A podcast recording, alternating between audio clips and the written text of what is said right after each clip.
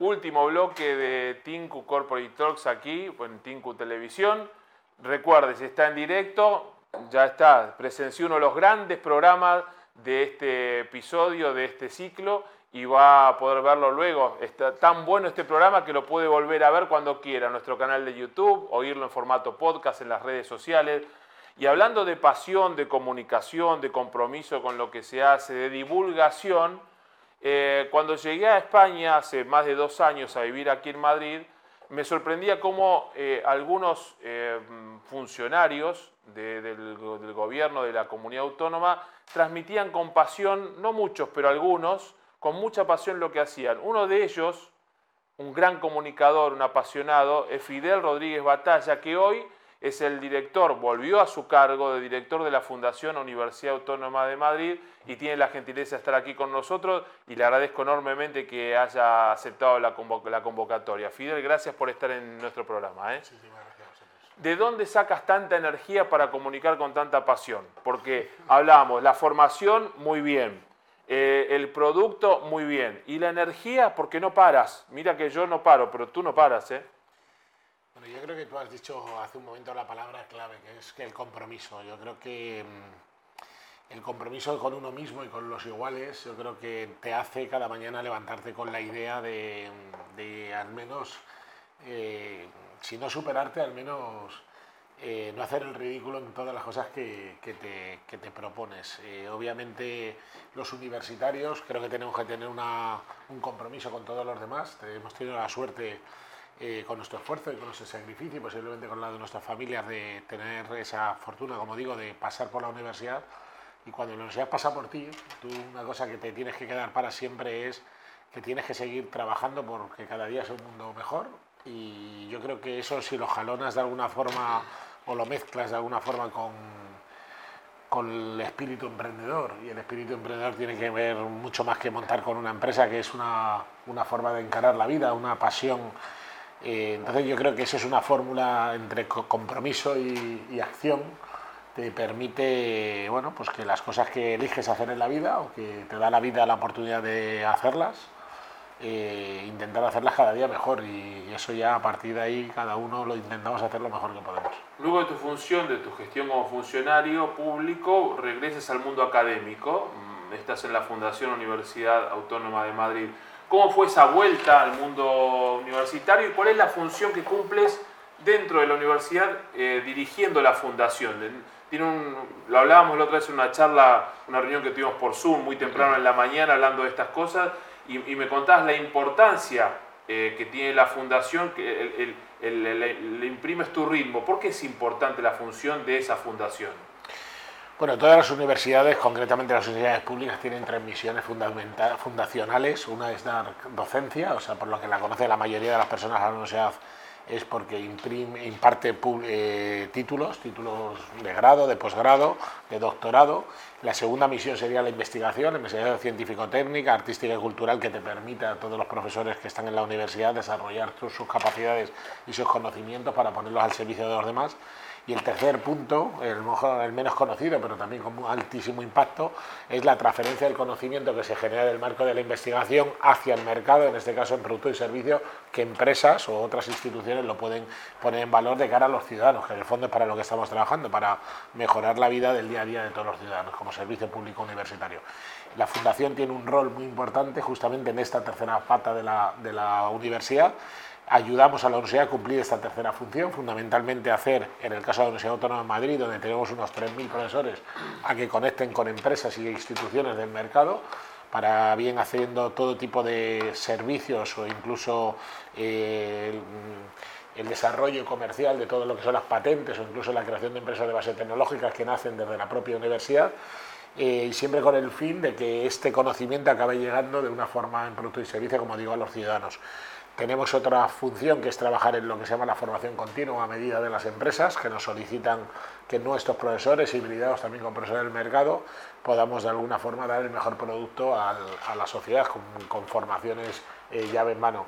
Y también el tercer gran punto que tenemos es la cohesión de, los antiguos alumnos, los egresados que salieron de la Universidad Autónoma de Madrid, para que sigan vinculados a su universidad y en todo ello generar una gran comunidad una comunidad universitaria que nos permite, en el caso de la Universidad Autónoma de Madrid, pues tener unos 250.000 eh, egresados en los más de 50 años que tiene nuestra universidad. Somos una universidad de unos 30.000 estudiantes, pues que nos permite ser una, como bien saben seguramente todas las personas que nos escuchan, pues estamos siempre entre la primera y la segunda de Madrid, entre la tercera más o menos de España y eso nos permite tener en algunas áreas ser muy muy singulares a nivel mundial.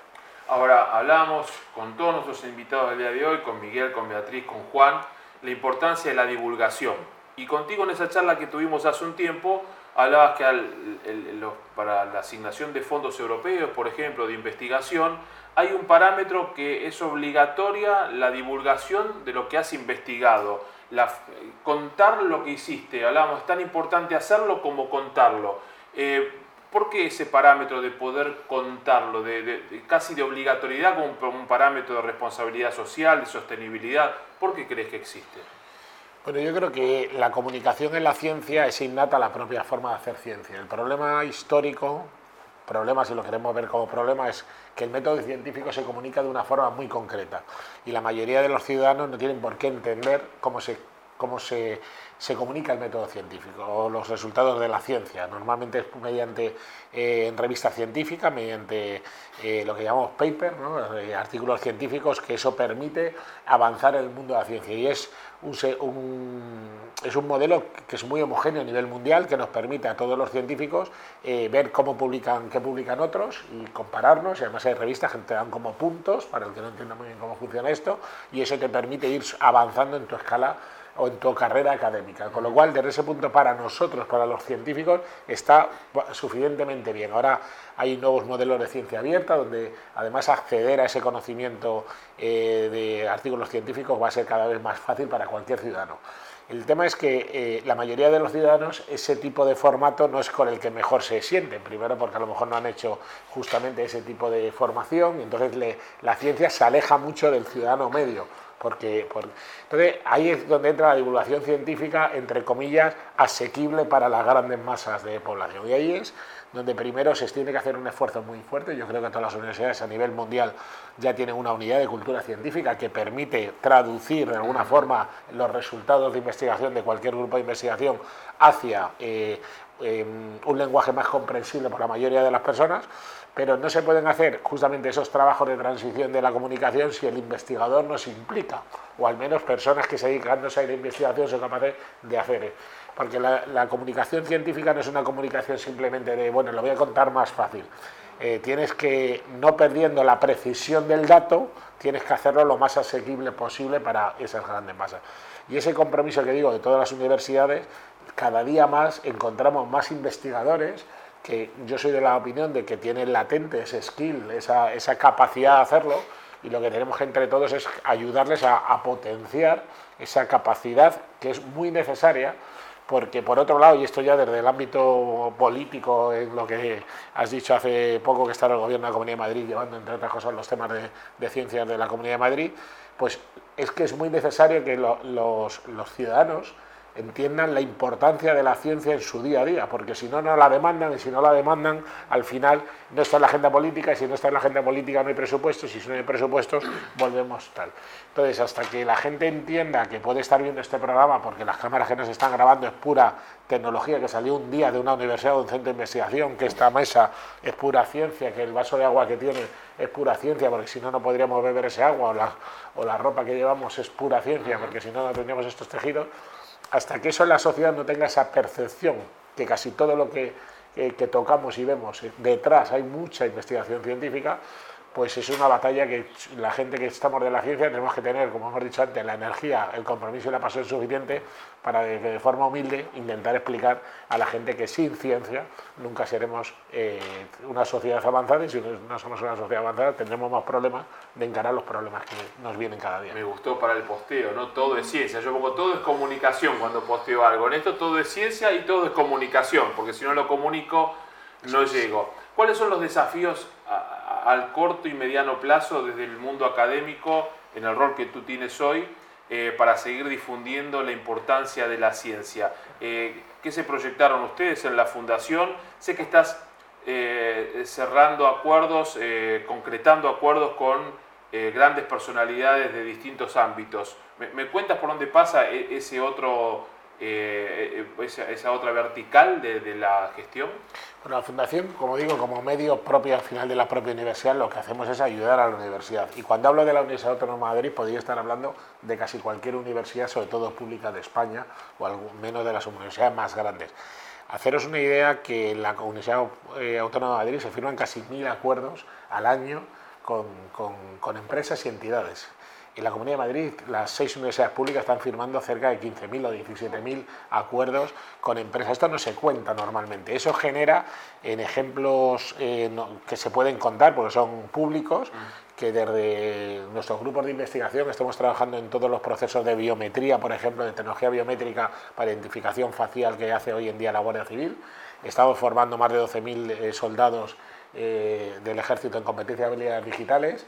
Eh, hemos diseñado el plan de infancia y adolescencia del Ayuntamiento de Madrid. Estamos trabajando en temas de mediación eh, sociocultural y gitanicidad desde muchísimos años con nuestros grupos de filosofía y letras. En la Facultad de Derechos hemos diseñado muchísimas de las normas urbanísticas que hay en muchísimos ayuntamientos de la de, España y así es un suma y sigue de actividades que las personas que estamos normalmente en la calle no entendemos que la universidad está mucho más presente y quien lo hace de verdad son los profesores, que no solo se dedican a dar clases, sino además de dar clase, eh, atienden sus investigaciones y muchos de ellos tienen además el empuje, el coraje y además la determinación de que sus investigaciones son capaces de hacerlo realidad eh, que luego son mucho más útiles de los que nos queremos, con lo cual al final la apuesta por la universidad, en este caso una universidad pública, una universidad eficiente, una universidad eh, comprometida con su entorno, nos permite a todos al final tener una, una sociedad, eh, entre otras muchas cosas,